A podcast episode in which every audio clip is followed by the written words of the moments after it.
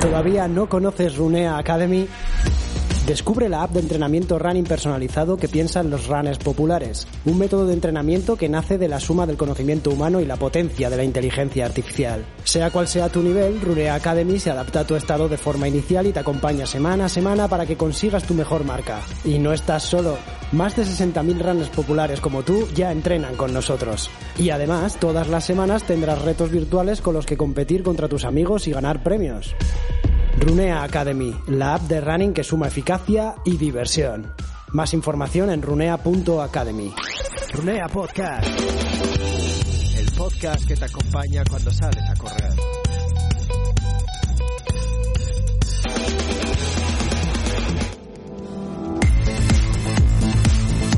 Muy buenas runeantes, bienvenidos, bienvenidas a una nueva entrega de Runea Podcast. Hoy eh, la verdad es que vamos a hablar de, de ultradistancia, pero en esta ocasión nos vamos a centrar un poquito en llano. Y para aquellos que nos seguís de- desde hace tiempo y, habéis podido eh, escuchar estas últimas entregas de Runea Podcast, sabéis que hace poco tuvimos a Iván Peñalba, uno de los mejores atletas de ultrafondo en pista de España.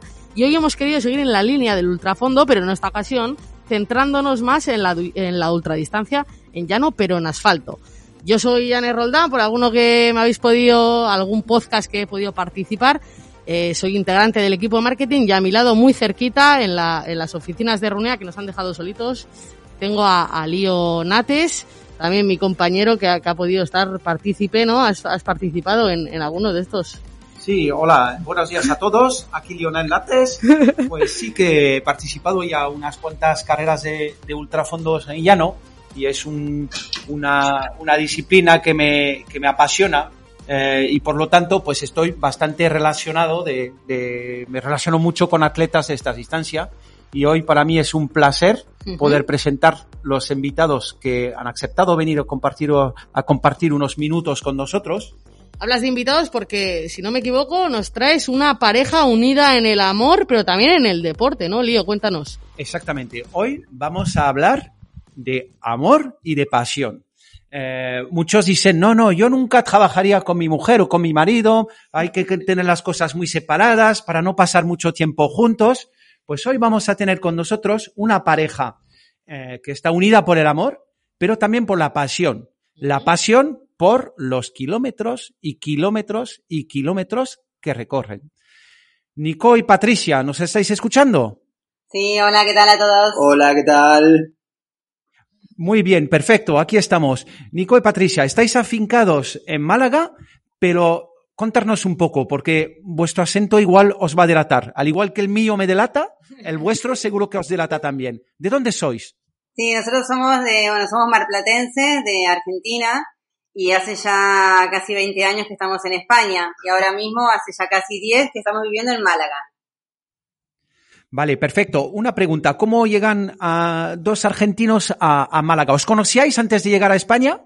Sí, nosotros nos conocemos de hace 25 años. Nos pusimos de novio justamente en la pista de atletismo, mira. O sea, el, atletismo nos unió.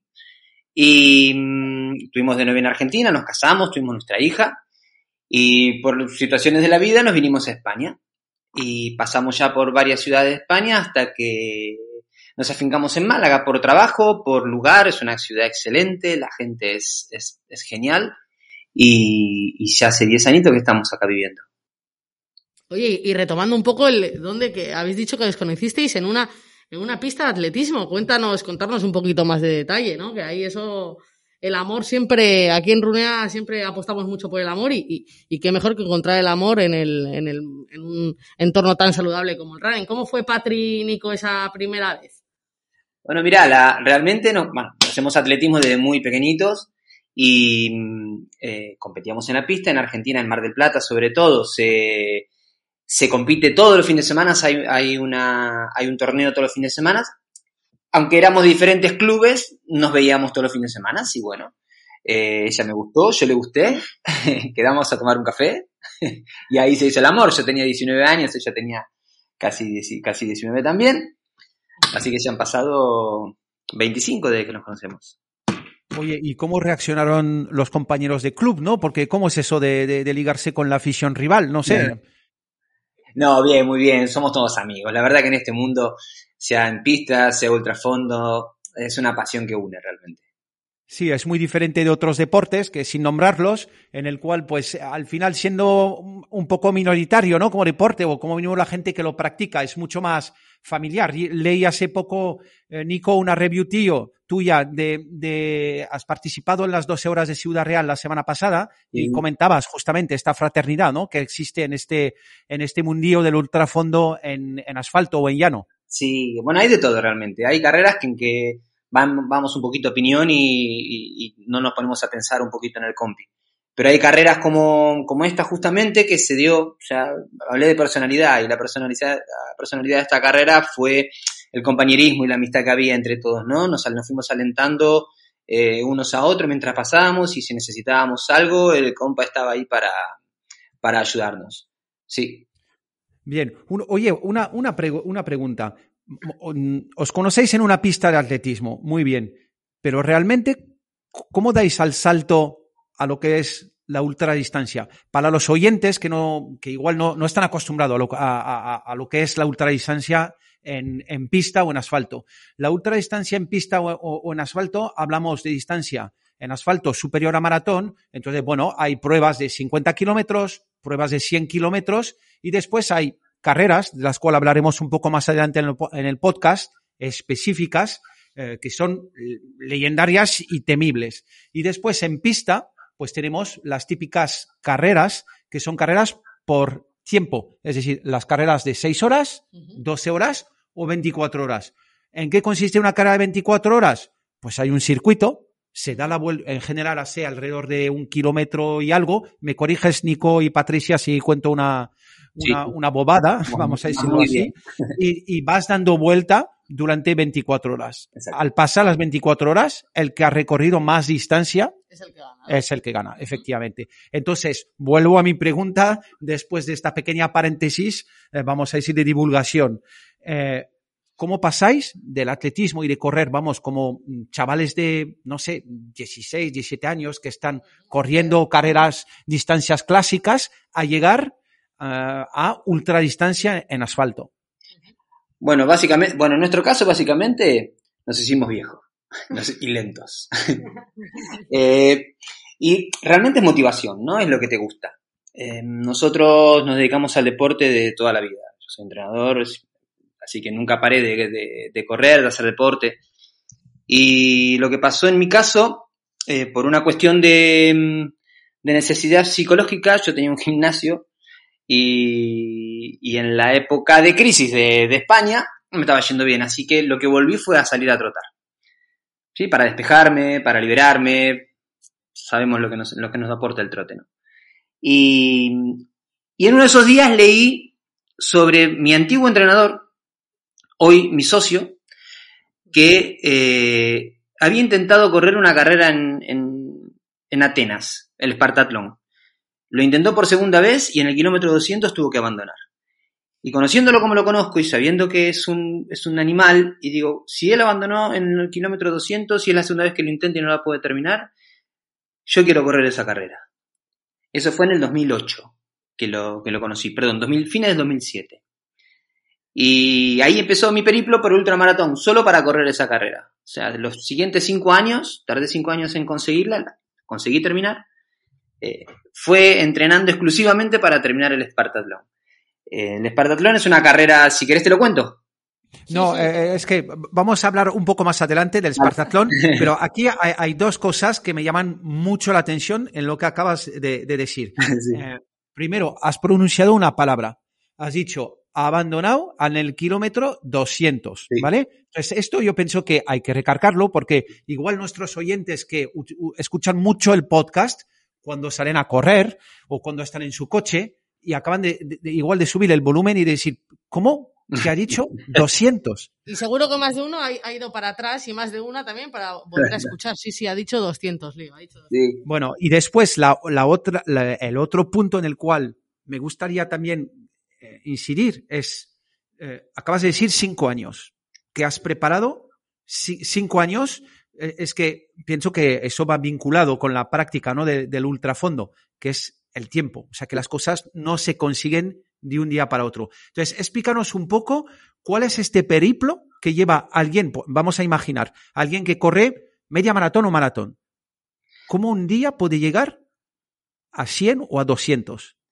Sí, una, bueno, también me equivoqué. Esa palabra no es que abandonó, sino que eh, se desmayó, perdió el conocimiento y lo tuvieron que sacar de la carrera. O sea, que no es que abandonó. realmente, eh, cuando largas en una, cuando tomas la salida de una ultramaratón, eh, el abandono no existe, no lo tenés que pensar. Ya, sí, ya lo hablaremos, eso también es largo. Bueno, volvamos a lo, a lo que estamos hablando. Em, empezamos por, eh, me había preguntado cómo llegamos al ultramaratón. ¿No? Sí, es, decir, ¿cómo, cómo por ejemplo, para que nuestros oyentes eh, entiendan un poquito cuál es el recorrido? Porque cuando hablamos a alguien de 200 kilómetros, nuestros oyentes y nosotros mismos somos corredores populares que corremos pues 5 kilómetros, 10 kilómetros, 15 kilómetros, igual preparamos una maratón, puede ser, pero después todo eso se nos escapa muchísimo, esos números. Entonces tú has hablado y has comentado que en un momento de crisis vuelves a correr para coger el ritmo, para despejarte la mente, todos los beneficios que aporta lo de correr. Eh, eh, y al final, eh, ahora nos hablas de repente de 200 kilómetros y de 5 años para presentarte a la primera Espartatlón.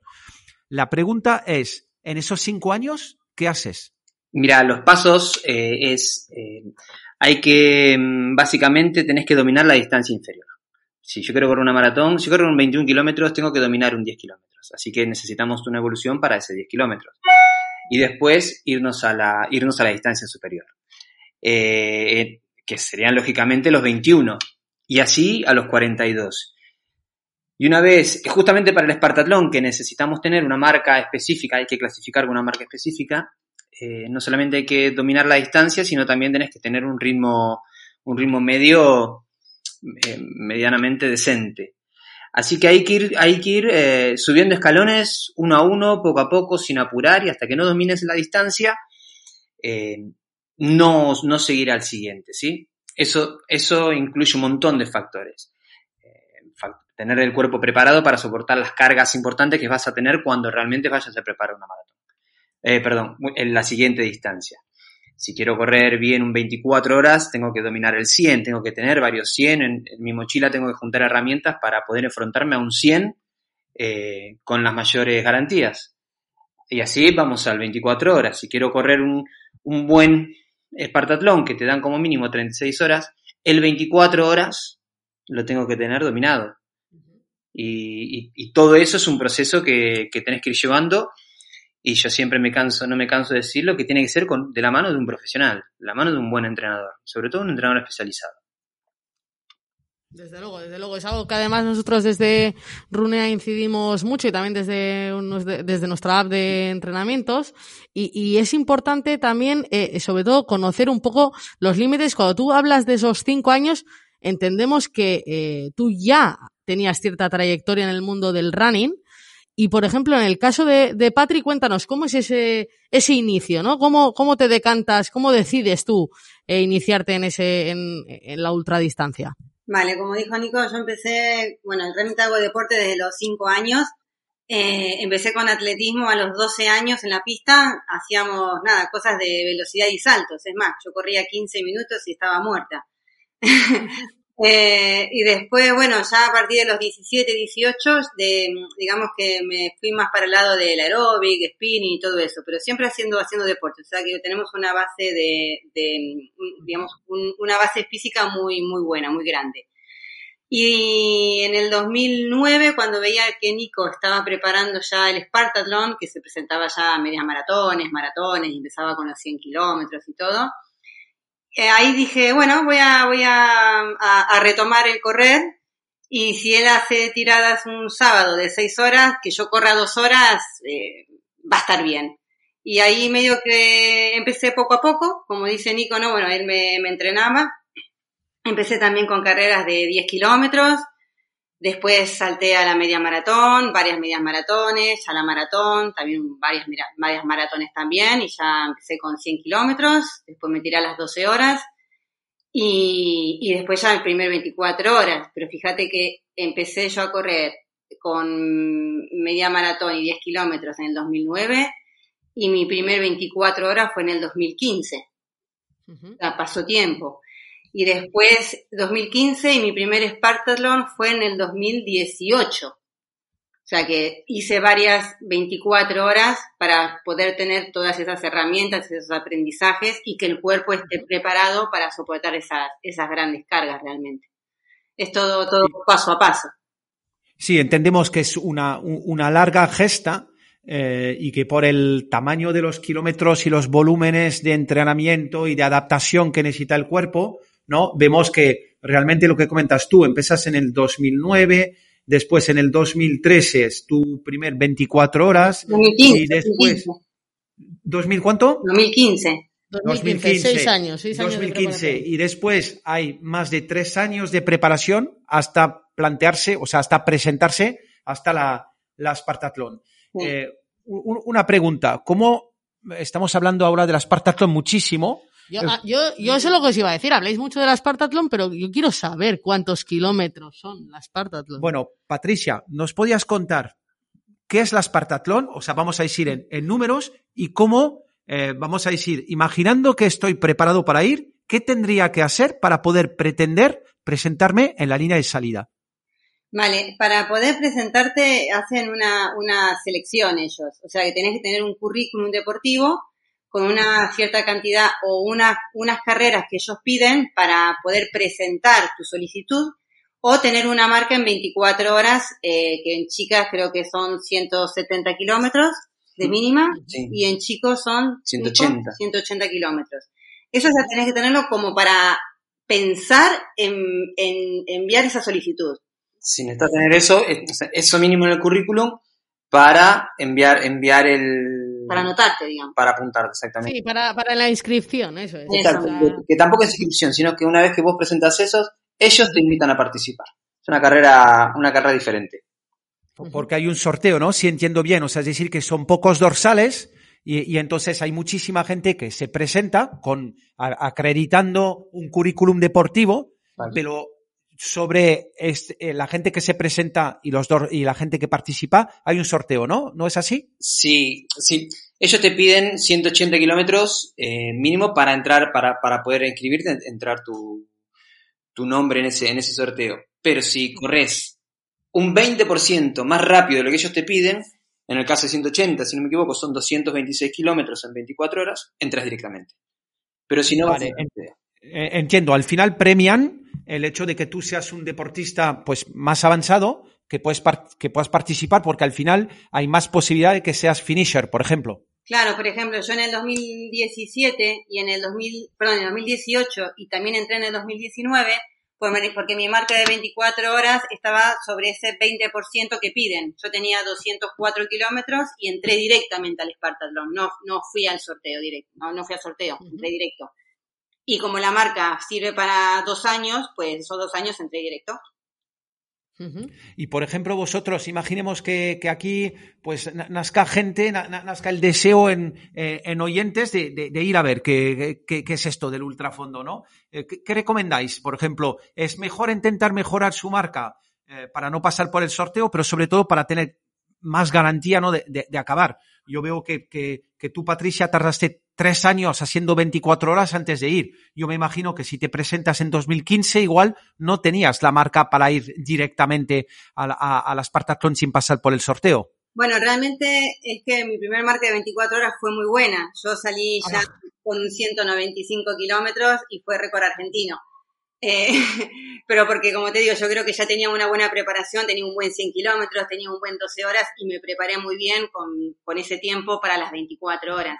Entonces, ya en, en ese momento yo ya podría haber presentado mi solicitud, o sea, mi, mi inscripción para el Spartathlon pero veía que aunque tuviera la marca, no estaba preparada todavía, más, más que nada psicológicamente, o sea, esas cosas que yo veía que cuando Nico corrió en el 2003 el Spartathlon, veía que él, eh, bueno, no sé, por, no sé, cosas como si hace mucho calor, ¿qué hago? Si me descompongo, ¿qué hago? Si me muero, ¿qué hago? Y todas esas cosas no, la, no las había conseguido todavía con ese primer 24 si, te horas. pones, no, si te pones no puedes hacer nada. Bueno, si me muero no puedo hacer nada, de verdad. Si me estoy por desmayar, ¿qué hago? Entonces, para, para, digamos, aunque yo podía estar en la línea de salida del Spartathlon, mi, digamos, mi sueño era eh, el, eh, finalizarlo, no estar en la línea de salida y ya está, y con eso era suficiente. Quería terminarlo y quería terminarlo con, o sea, quería hacerlo con garantías. Obviamente nadie te asegura nada porque te puede pasar cualquier cosa, pero por lo menos quería tener esas herramientas en la mochila que dice Nico para poder solventar cualquier problema que me fuera ocurriendo. Por eso esperé un poquito más, esperé ya, esperé tres años más. Bueno, hablas de, estrategia de carrera, Patricia, pero entendemos que para preparar esto has hablado como que, que, bueno, has comentado como que Nico, Nico, tu pareja y además tu entrenador, ¿no? ¿Cómo, cómo entrenabais? ¿Cómo entrenaste tú, eh, por ejemplo, para esa distancia? Que todavía desconozco, Lío no me quiere decir, le estoy vengo a hacer así con el codo y no me quiere decir cuánto, cuál es la distancia real del Espartatlón y además también que nos contéis un poco vuestras, vuestras marcas, ¿no? En esa distancia. No sé, Lío, ¿te lo digo ya entonces, los kilómetros? No, espera un poquito. Venga, Lío.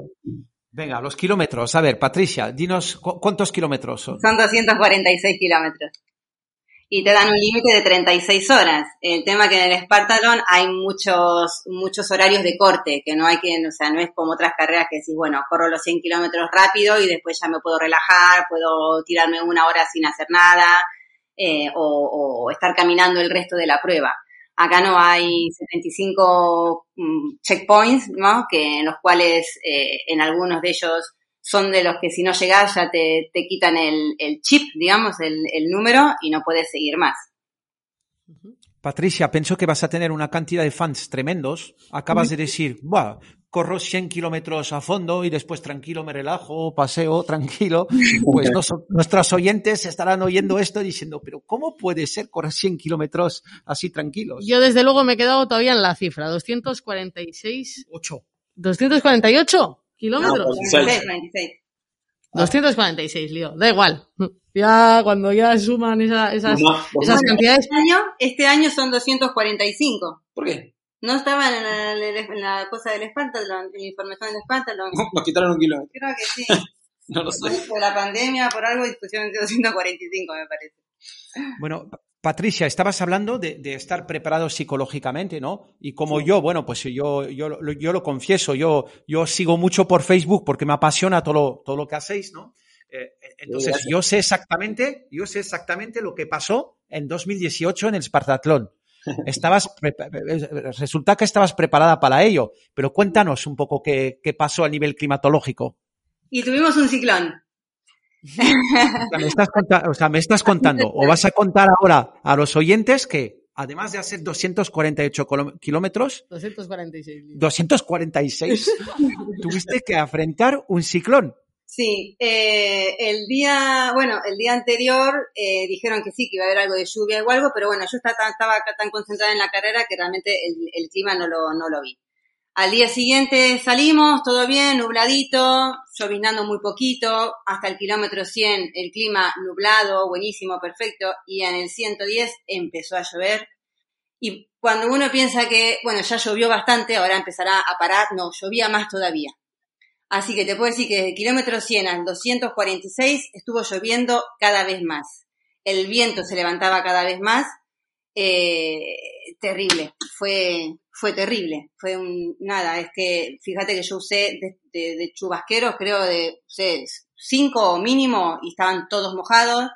Eh, fue, bueno, el viento, el viento, porque realmente fue un ciclón el que tuvimos y no quisieron suspender la, la, la, la carrera porque era el Espartalón, o sea, había que, que, que, llegar sí o sí. Pero yo veía, por ejemplo, en el kilómetro 226 más o menos, que hay como una, hay una pequeña, una pequeña subida. Delante mío habían dos chicas muy delgaditas, que una se tenía que agarrar de la espalda de la otra porque se volaba. Así como te lo digo, se volaba. Y además, en, otro, en otra ocasión eh, ibas corriendo por la, por la carretera y había como una, una pequeña montañita, ¿no? Que, eh, digamos, eh, tapaba el viento. Pero delante, cuando se acababa esa montaña, yo veía el viento con la tierra pasar, pero pasar como, como no sé, una, unas películas estas que pasan de tornados. Y digo, llego ahí, me vuelo. Era ir con la cabeza agachada, la organización pedía que los coches se pusieran al lado nuestro para taparnos el viento, para no volarnos. Era terrible. pero bueno. Y bueno, y obviamente lloviendo, ¿no? Lloviendo a cántaros, a cántaros, era como cubos de agua, de agua que nos tiraban encima. Estuvo interesante porque lo bueno que te, te, sacaba de, de, de, los dolores propios de la carrera y te divertías porque no se podía hacer otra cosa. O sea, vamos a decir que realmente te, te, te, divertía, ¿no? Un poquito, ¿no? Porque salía de la monotonía o del dolor que puedes experimentar en esos momentos y al final, pues ocupaba tu, tu mente, ¿no? ¿Es, ¿Es, esto que quieres decir? Sí, sí, sí. Es más, el último puesto de habituallamiento eh, se voló. Toda la, la, gente que había dejado ahí cosas eh, se volaron. No, no había. Cuando llegaban. Se pudieron recuperar. Sí, sí, no, la, la, gente del habituallamiento obviamente se había ido y no se pudieron recuperar las cosas. Si habías dejado chaquetas o algo, se voló todo. Y, y una, una, pregunta, Patricia, eh, eh, y después también haré la, la, la, misma pregunta a Nico, ¿no? Eh, estáis hablando, hemos hablado entonces de, de, entrenamiento físico, de adaptación, ¿vale? De, de, de largo plazo de, adaptación para llegar a entrenar a esta distancia y habéis evocado eh, el tema de la preparación mental, ¿no? Entonces, yo quería saber, Patri, porque a veces, pues, bueno, eh, hombre y mujeres funcionamos diferente. Patricia, tú, eh, mm, ¿cuál dirías que a nivel mental son tus recursos para lograr superar, pues, adversidad o problemas? es decir, en este caso, por ejemplo, con además de, de las en el ciclón, ¿cuáles son, vamos a decir, las palancas emocionales o las palancas que te fortalecen a nivel espiritual o mental para lograr superar todo, todo, todo lo que te propones, ¿no? O todo lo que te venga. Mira, realmente yo cuando corro hay mucha gente que escucho que piensa en una cosa o en otra o no sé, yo no sé, es que no pienso, realmente no pienso en nada. Es como que estoy viviendo totalmente en el momento, en el lugar donde estoy voy viendo continuamente qué es lo que voy sintiendo, si me, si tengo hambre, si quiero comer determinada cosa, pero eso no solamente, o sea, no es que sea así algo muy como, como, como, como natural, ¿no? Porque en los entrenamientos Nico siempre también me dice, cuando estés por llegar a un habituallamiento, ya tenés que estar pensando qué quieres comer, qué te dan ganas de comer. Eh, eh, cada vez que vas corriendo tenés que hacer haciendo un chequeo continuo de qué te está pasando en el cuerpo. Entonces, aparte de eso, mi forma natural también que tengo para, para correr, que ahí me pasan un 24 horas, eh, es que es como que voy, voy, miro el, no sé, la, la, gente que corre delante mío, eh, el que, no sé, alguien fue justamente mm, me dio un, una, una palabra de, de, aliento, me la quedo pensando en eso, pero no, nada, nada trascendente, cosas que me van surgiendo en el momento. No ¿Y tú, Nico, ¿cómo, tú, Nico, cómo funcionas en, en este aspecto? Bueno, también, más o, bueno, yo creo, yo estoy convencido de que en la ultramaratón, si no vivís el momento, estás perdido. Si pensás en lo que hiciste, o sea, en los kilómetros que llevas, y, o pensás en los kilómetros que te quedan, cualquier lado vista es terrible, ¿sí? Para una carrera de 200 kilómetros, 200 y pico. Así que es, es como cuenta Patri realmente. Hay que ir constantemente pensando en uno, en lo que necesita, en lo que, en lo que va sintiendo en ese momento, si todo va bien, si no va bien, cómo lo soluciono. Eh, la nutrición y la hidratación en la, en la ultramaratón es, es básico. O sea, tenés que pensar constantemente en qué comer y en qué beber. Y, y, y siempre en, en, lo que es eh, los suplementos, ¿no? La sal, eh, si tenés que tomar algún, algún tipo de vitamina que tomás en carrera. Pero siempre estás pendiente mucho, mucho de, de lo, que, de lo que está pasando. Cuando vienen los y, momentos... Y habláis, eh, disculpa, eh, Patrinico, eh, habláis, eh, bueno, de, de, de, esa estrategia de carrera previa, ¿no? Esa mentalización, cómo entrenáis, cómo os vais preparando, cómo escucháis al cuerpo. ¿Os ha pasado en ocasiones de tener que abandonar? Eh, es decir, eh, algún problema que os haya hecho que, oye, tengo que parar, ¿no? Saber parar, ¿no? También ser capaces de decir hasta aquí porque no puedo más o ¿Os ha pasado en alguna ocasión tener claro. que abandonar en alguna carrera? Claro, de cada, por cada carrera que te va bien, y yo creo que tenemos dos o tres que no va mal. A veces no abandonamos, es más, eh, yo abandoné, abandoné, yo abandoné en dos 24 horas. Eh, uno fue después del Esparta, que estaba reventado físicamente y no podía tirar de mí, y otro fue mi cabeza, o sea, no podía tirar de la cabeza. O sea, por más que tenía cuerpo, tenía ritmo y tal, cuando los pensamientos negativos vienen, no lo, no lo puedes quitar no tenés las herramientas suficientes para quitarlo de tu cabeza, eh, me hicieron abandonar en 24 horas en Las Palmas hace ya varios años. Pero de ese 24 horas, gracias a ese 24 horas, el siguiente me fue muy, muy bien. Porque si sos capaz de aprender de esos errores, lo puedes poner en marcha en, el siguiente, en la siguiente carrera y realmente salís, salís potenciado. Sí, yo por ejemplo, ahora mismo la carrera que me acuerdo, la, la última, bueno, eh, una sí la abandoné, que fue la Ultra Ardeche, que eran 226 kilómetros. 222, sí. 222. Abandoné en el kilómetro, no sé, en el kilómetro abandoné. En el 150, 160. Sí. sí, me vino así muy, o sea, yo creo que salí más rápido de lo que tenía que salir. eh, y todo se paga. Sí, ahí sigue con el ritmo. Igual hacía mucho frío. Hacía así, me entró frío, bueno, el típico, la, la, esa pájara, que realmente pájara, de pájara nada, la pájara es que, que salí rápido, no era mi ritmo, me enfrié, el estómago se descontroló y, y me entró sueño, me entró de todo. Así que tuve que abandonar porque era ir por la noche dormida, sin nada en el estómago, una hora sin comer. Pero bueno, lo- eh, eh, digamos, después de esa carrera vino el Spartathlon siguiente, que hizo mucho calor y pude con Y sacamos mucho y de esa carrera. mucho de esa carrera, sí, sí, sí, sí. Y después otra, un 24 horas, no lo abandoné, pero me morí en la hora 15 y el resto me quedé en la pista caminando, porque yo fui a correr un 24 horas y porque cuando se va en 24 horas, como la mayoría de veces es, ya que lo corres, bueno, eh, hacer una buena marca, ¿no? O superar tu marca, tu marca anterior. Eh, venía después del Spartathlon, pensé que estaba bien y no, al final no, a la hora 15 exploté y como, como hablábamos con Nico antes, ¿a qué vine yo a 24 horas? ¿A hacer una marca o a correr un 24 horas? Y realmente, pensándolo fríamente, fui a correr un 24 horas. Por lo tanto, me obligué, porque yo me quería sentar, dormirme o irme al hotel. Me obligué a estar caminando media dormida, más lento, más rápido, abrigada hasta, la- hasta la punta de la cabeza, hasta el último pelo, y me quedé dando vueltas en, en, en el circuito. No lo abandoné, pero bueno, lo aguanté hasta el final. Que eso a, nivel psicológico es lo que, lo que, lo que te enseña. Mm, Sí, esas son, son una de las herramientas o una de, la- de, la- de las experiencias. Hablo de herramientas cuando eh, hablo de experiencias que conseguís pues, con el tiempo de con el tiempo de carrera. Si Las Palmas lo que me enseñó fue que cuando vas son 24 horas tenés que correr hasta el final.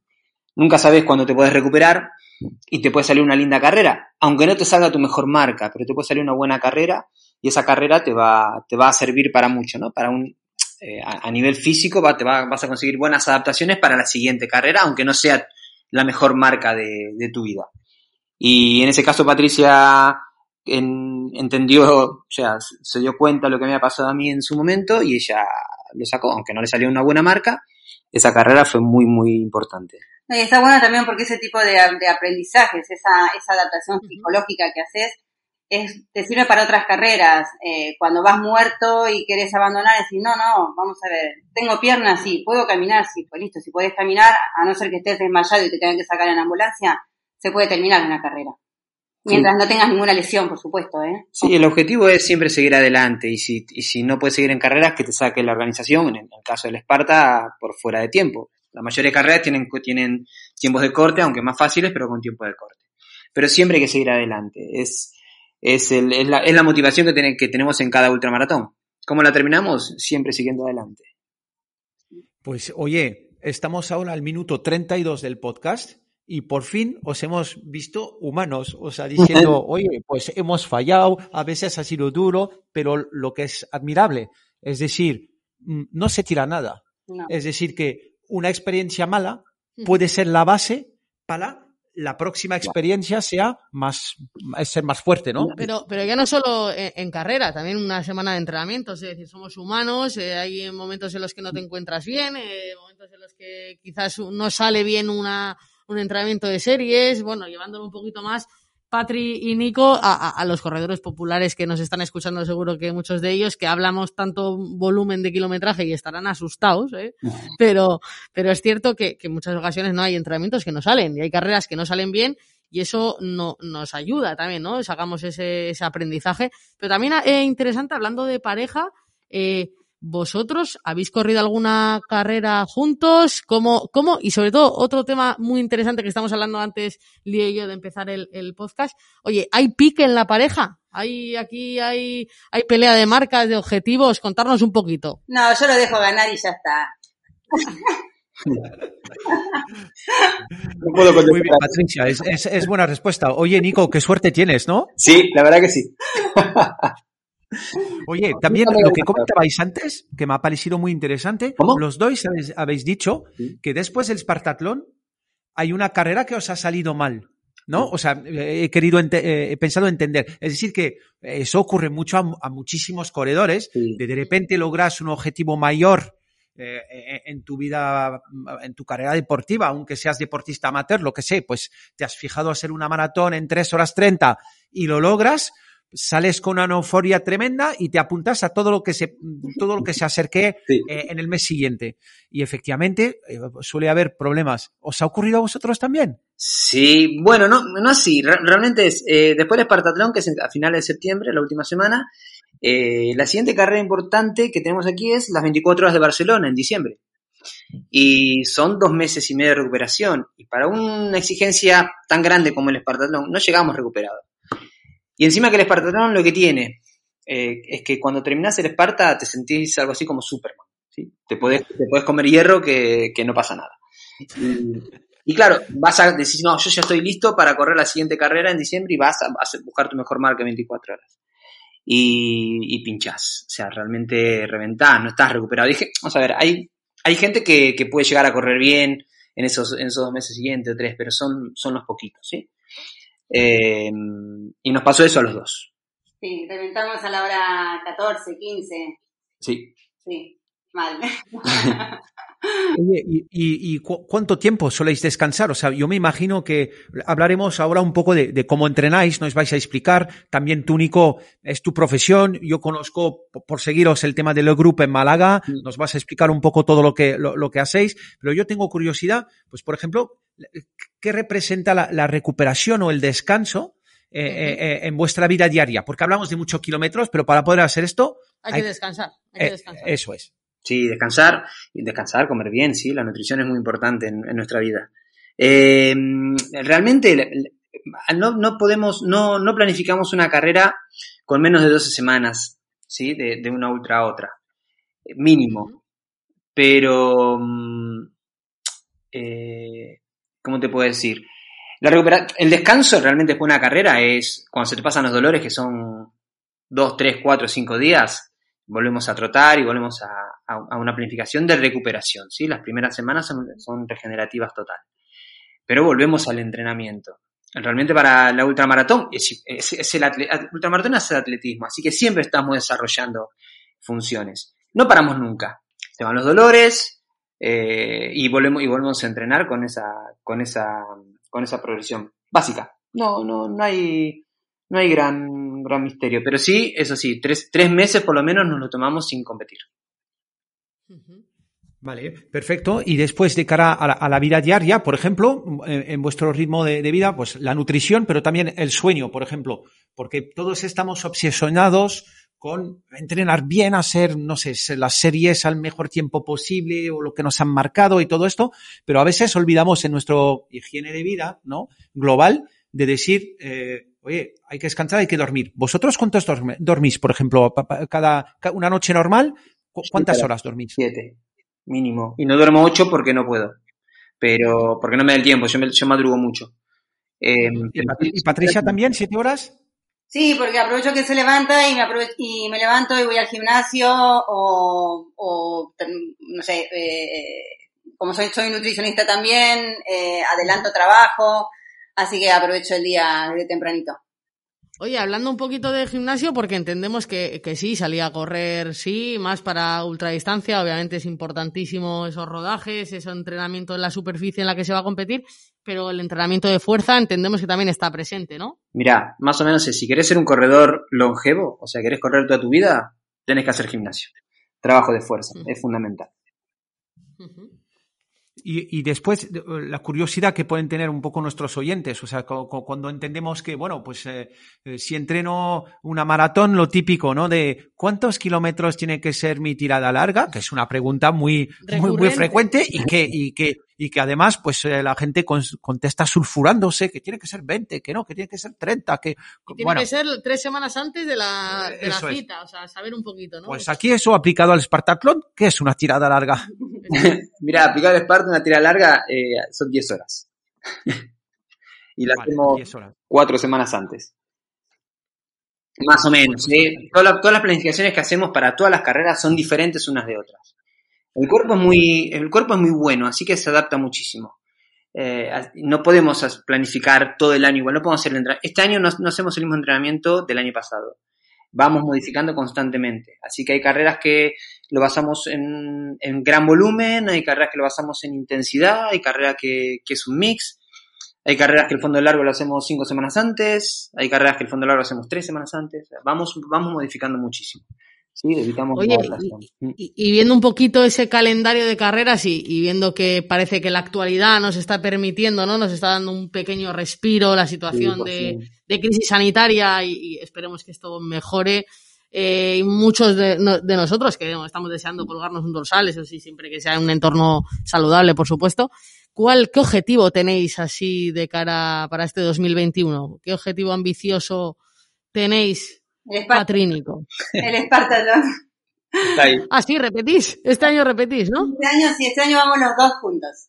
O sea, estamos los dos, obviamente cada uno hará su carrera, pero vamos sin, sin ayuda, sin, sin, ¿cómo es? Sin, apoyo, sin soporte. Sin soporte. Sin soporte, porque hay que explicar que, bueno, pues que tú, en, la carrera de Espartatlón puedes tener un, soporte logístico y aquí lo que plantáis los dos es ir los dos, pero ir corriendo en autonomía, es decir, que os habituáis en los puntos, en los checkpoints y, después todo lo demás no, tenéis ayuda externa, es esto, ¿no? Exactamente. Sí, sí, sí. oye, y teníamos... La, la, la, carrera de 12 horas que hicimos la semana pasada fue, digamos, la primera carrera importante y la segunda carrera importante ya sería el Spartan. Vale. Eh, teníamos una, con Anne, no, nos reíamos un poco antes del podcast porque, bueno, Anne es muy chistosa y, yo me encanta reírme, ¿no? Y estamos preguntando, oye, ¿y qué pasa los días que tienen, pues, un problema dentro de la pareja? O sea, que es decir, el típico pique en una pareja y que de repente dicen, oye, hoy nos toca una tirada larga de siete horas juntos. ¿Qué pasa aquí? Mm, ¿Nos miráis? ¿Hay uno que va delante y el otro detrás? o no hay piques realmente en vuestra pareja?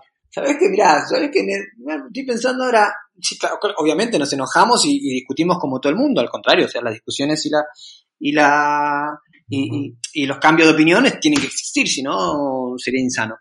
Pero no recuerdo haber salido alguna carrera, algún entrenamiento enojado y solucionamos todo. Si tenemos algún problemita lo solucionamos enseguida y, seguimos para adelante. Sí, segura, seguramente alguno habrá, pero no, no recuerdo. no, no, no, porque lo bueno que que tenemos como pareja también un poco, que si a mí me molesta algo se lo digo. Eh, antes se lo decía mal y era peor, y ahora ya con los años, porque hace ya desde los 17 años que estoy con él. 18. no, casi 18. Bueno, mucho tiempo, mucho tiempo. Eh, ya sé que hay un problema, primero me tengo que calmar, y luego digo, che Nico, mira, me dijiste esto que me molestó, o esto lo hiciste por tal cosa o tal otra, y ahí ya le doy la, oportunidad a hablar. Siempre los chicos son los culpables, totalmente. Y, ahí es cuando, eso es, y ahí es cuando Nico a la siguiente semana te pone más series de las que debería. ahí ya tenés. Cada vez estoy más rápido. Y ahí ya dejamos entrenar juntos por un tiempito. Oye, pero a mí sí es verdad que ahora vamos a llegar también ya casi a la recta final de este podcast. Oye, pero eh, hay que hablar, hablamos de esas distancias, de esas carreras, ¿no? De esos, de esas 24 horas, 100 kilómetros, estamos hablando de la Espartatlón, pero ¿cómo, cómo entrenáis, no? Eh, ritmo, eh, ¿cómo, qué kilometrajes, cómo, es esa planificación, por ejemplo, para el Espartatlón de, este año? Mira, como te decía, no tenemos una, eh, una estructura idéntica para todos los años. Aparte el entrenamiento evoluciona muchísimo. Eh, yo trabajo con Pablo, como te dije, mi, ahora socio, mi, mi, ex entrenador, ahora entrenamos juntos, así que preparamos los planes, los hacemos una, periodización y una planificación estructurada, dependiendo de un montón de cosas también, dependiendo de cómo afrontamos ese año. Eh, nuestro volumen, eh, hemos empezado durante muchos años a, trabajar mucho volumen y ahora estamos bajando el volumen para trabajar con mayor intensidad. Más o menos en aquel momento, hace que yo, cinco años, trabajábamos en 220, 230, llegué a meter alguna vez kilómetros semanales y en, en, en épocas de intensidad. Y ahora no estamos pasando de los 180, 170, pero estamos, estamos trabajando otras cosas. Eh, evoluciona, evoluciona todo muchísimo y dependiendo del año lo vamos planificando de una manera u otra. No hay, no hay una receta. Para esto no hay una receta. Eh, y, y, Nico, explícame un poco lo que es el grupo en, eh, en Málaga. ¿Qué, ¿Qué, qué, hacéis? ¿Es un grupo de entrenamiento? ¿Es un club? ¿Qué, eh, explícame un poco. Amb ambos. Es un grupo de entrenamiento y es un club de atletismo.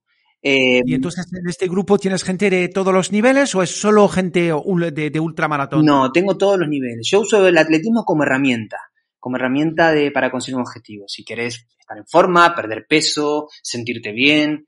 Eh, así que tenemos gente como eh, Patricia, como, como Cristina, que son chicas que corren muy fuerte, como Juan, Juan Jiménez, tal, que corren muy fuerte. Después tenemos a chicas como Mariví, que están perdiendo peso, chicas que recién empiezan y están buscando estar saludables.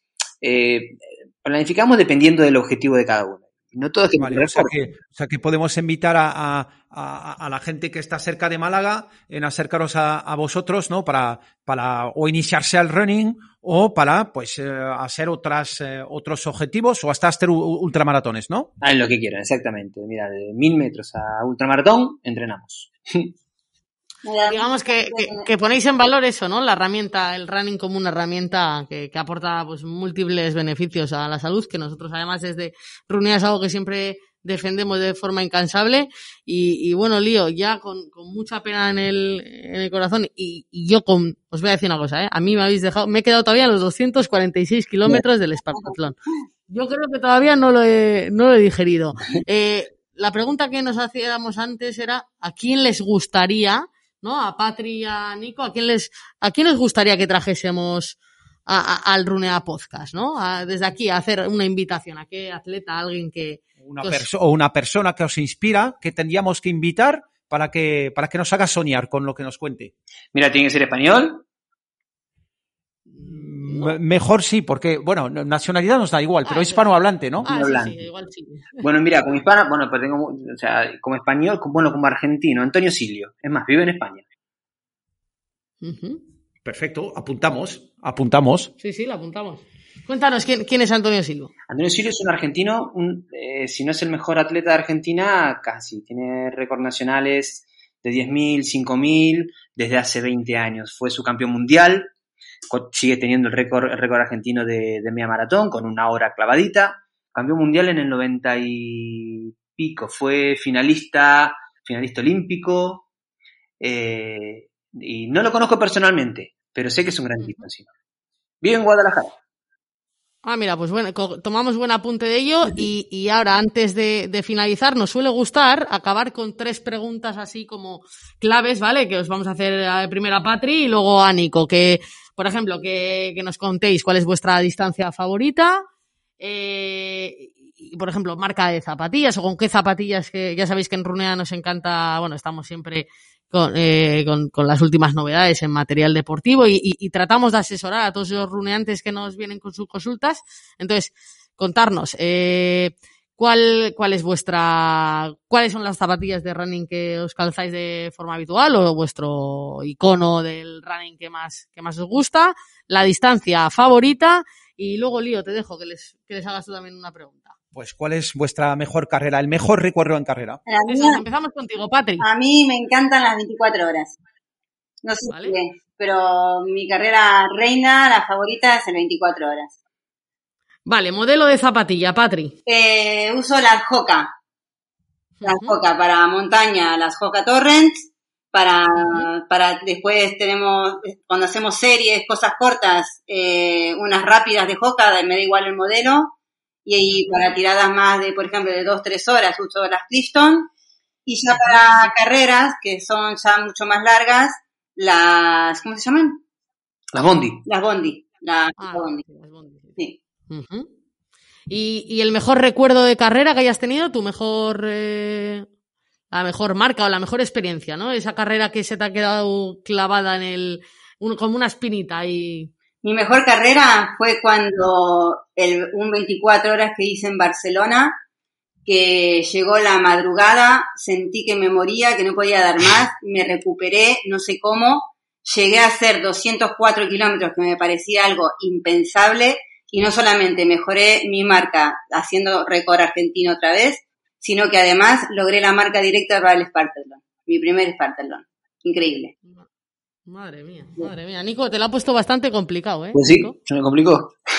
Empezamos contigo, Nico. Eh, ¿Distancia favorita?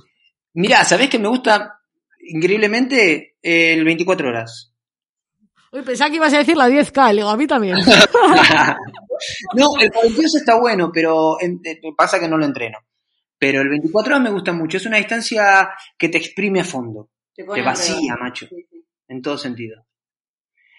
Y, y diríamos de, de material deportivo, ¿con qué zapatillas entrenas, compites? Igual, eh, ahora estoy corriendo con la Hoka. Durante mucho tiempo hice, usé Six, Nimbus, pero me pasé a Hoka y me sentí mucho mejor. Así que, igual, casi igual que Patrick. Para tiradas muy largas las Bondi, yo uso Bondi. Para tiradas cortitas, velocidad, ritmo tal, uso las Rincón, las Hoka Rincón. Y para, para campo eh, eh, también depende, para tiradas cortas las Torrent y para tiradas largas de por campo yo uso las em, las ¿cómo se llaman? Las las Speed, Speed God, creo que es. Speed God. Ah, sí. ¿Y, y, y el, re- el mejor recuerdo que tengas de, la, de una carrera, Nico? Mira, ¿te puedo decir dos? porque porque Sí, uno claro, es pues. una carrera y otro. Mira, lo, lo, lo mejor que me pasó fue, eh, aparte del nacimiento de mi hija, fue llegar el Espartatlón con mi hija, corriendo al lado. Fue algo increíble, felicidad, felicidad absoluta. Es lo que, como te lo puedo describir. Y es que tuve cinco años preparando una carrera que la termina solo el 30%, así que yo cuando salí tenía un 30% de posibilidad de terminarla. Y claro, y terminarla fue una locura. Esa fue otra. Y después hice un reto eh, a, eh, en recuerdo de mi viejo, de mi padre, que había muerto, hace 10 años que murió. Y lo hice desde la casa donde nació a la casa donde murió. Pero había 480 420 kilómetros entre una y otra. Y, terminé, hacía 10 años que no iba a Argentina, y lo hice sin, sin parar, dormí 4 horas creo, en 3 días. Lo hice en 84 horas. Y claro, llegar, me fueron, o sea, durante todo el camino, durante el último día, eh, toda mi familia alrededor mío, todos mis amigos, amigos del colegio que hacía 20 años que no veía, eh, vivía en un sueño. Por eso digo que son dos que no puedo llegar a elegir entre en cuál de los dos. Son em- emotivamente diferentes. Madre mía, yo es que sigo con lo de los kilómetros, yo que, que, que, que- que me cuesta ya hacer como, ¿no? El, el 21 alcanzar, estoy ahí como intentando consolidarme en, en esa distancia de media maratón y, y vienen aquí Patri y Nico, no- nos pegan, nos han pegado así dos meneos, lío, ¿y nos hemos quedado Bueno, tenemos que comprar Okawan y empezar a entrenar. lejos. y, se- y seguiros muy de cerca porque es importante ¿no? que, que- que destacar sobre todo el tema que habéis dicho, sobre todo el tema de la preparación, de cómo estos objetivos no son de eh, corto plazo, es decir, cómo habéis estado pasando por todos esos estadios, ¿no? 10K, media maratón, consolidaros en, en maratón, 24 horas, eh, ultradistancia como la Spartatlón, ¿no? Además, ese, ese empuje que necesitáis, ¿no? Esa preparación de tantos años. Y, y- y también, importante, vuestra hija eh, también es runner, futura runner. No. Tenemos ahí esperanzas. No, nada. nada. Bueno, no pasa nada, seguro. Oye, que nunca es tarde, ¿eh? que se empieza ahí muchas veces. Hay, hay, hay muchos runeantes que, que seguro que nos están escuchando y dicen, oye, yo, yo empecé con esto del running a los 50 años, oye, y Sí, sí, nosotros tenemos la esperanza de que en algún momento le guste. A- a- Es más, cuando sale a correr tiene una técnica preciosa. Me Tarta, encanta. tarta de kilómetros. Sí. Bueno, pues oye, eh, Patri y Nico, ha sido un placer teneros aquí. Voy a dejar a Ne despedirse eh, y yo pues me despido de vosotros con un gran abrazo. A nosotros fue un placer. Sí, un placer. Besos a los dos, un abrazo muy fuerte. Muchas gracias por invitarnos. Muchísimas gracias a vosotros y, nada, que, nos habéis acercado un poquito a, a, nosotros, a, muchas de las personas que no seguro que nos están escuchando, que, les parece algo como muy lejano, ¿no? Esos kilometrajes, pero parece, lo hacéis hasta, lo habéis hecho hasta fácil. Yo no prometo que algún día vaya a hacer algo de eso, ni, lío, ya le he visto yo haciendo alguna búsqueda por ahí de alguna carrera que hay por aquí cerca, pero nada, agradeceros eh, de parte de todo el equipo vuestras, bueno, vuestro, vuestra experiencia y nada, desearos mucha, mucha suerte y mucha salud y muchísimos kilómetros. Muchas gracias. Muchas gracias por todo a ustedes. Que vaya bien. Un abrazo. Un abrazo. Adiós. Bueno, runeantes, pues hasta aquí el episodio de hoy. No te pierdas ni uno de nuestros podcasts, los tienes todos en www.runea.com. La música del podcast la pone el grupo Iñois y puedes seguirnos también en nuestras redes sociales. Estamos en YouTube, en Telegram, en Facebook, en Twitter y por supuesto en Instagram. Nos escuchamos en 15 días.